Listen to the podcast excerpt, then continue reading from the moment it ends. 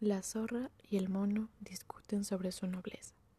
Viajaban juntos por esta tierra una zorra y un mono, comentando a la vez cada uno sobre su nobleza.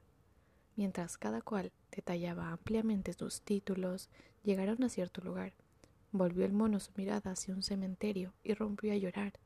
Preguntó la zorra qué le ocurría, y el mono, mostrándoles unas tumbas, le dijo Oh, ¿cómo no voy a llorar cuando veo las lápidas funerarias de esos grandes héroes, mis antepasados.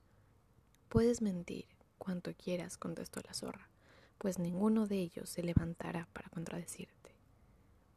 Sé siempre honesto en tu vida. Nunca sabrás si el vecino que te escucha sabe la verdad y corroborará o desmentirá tus palabras.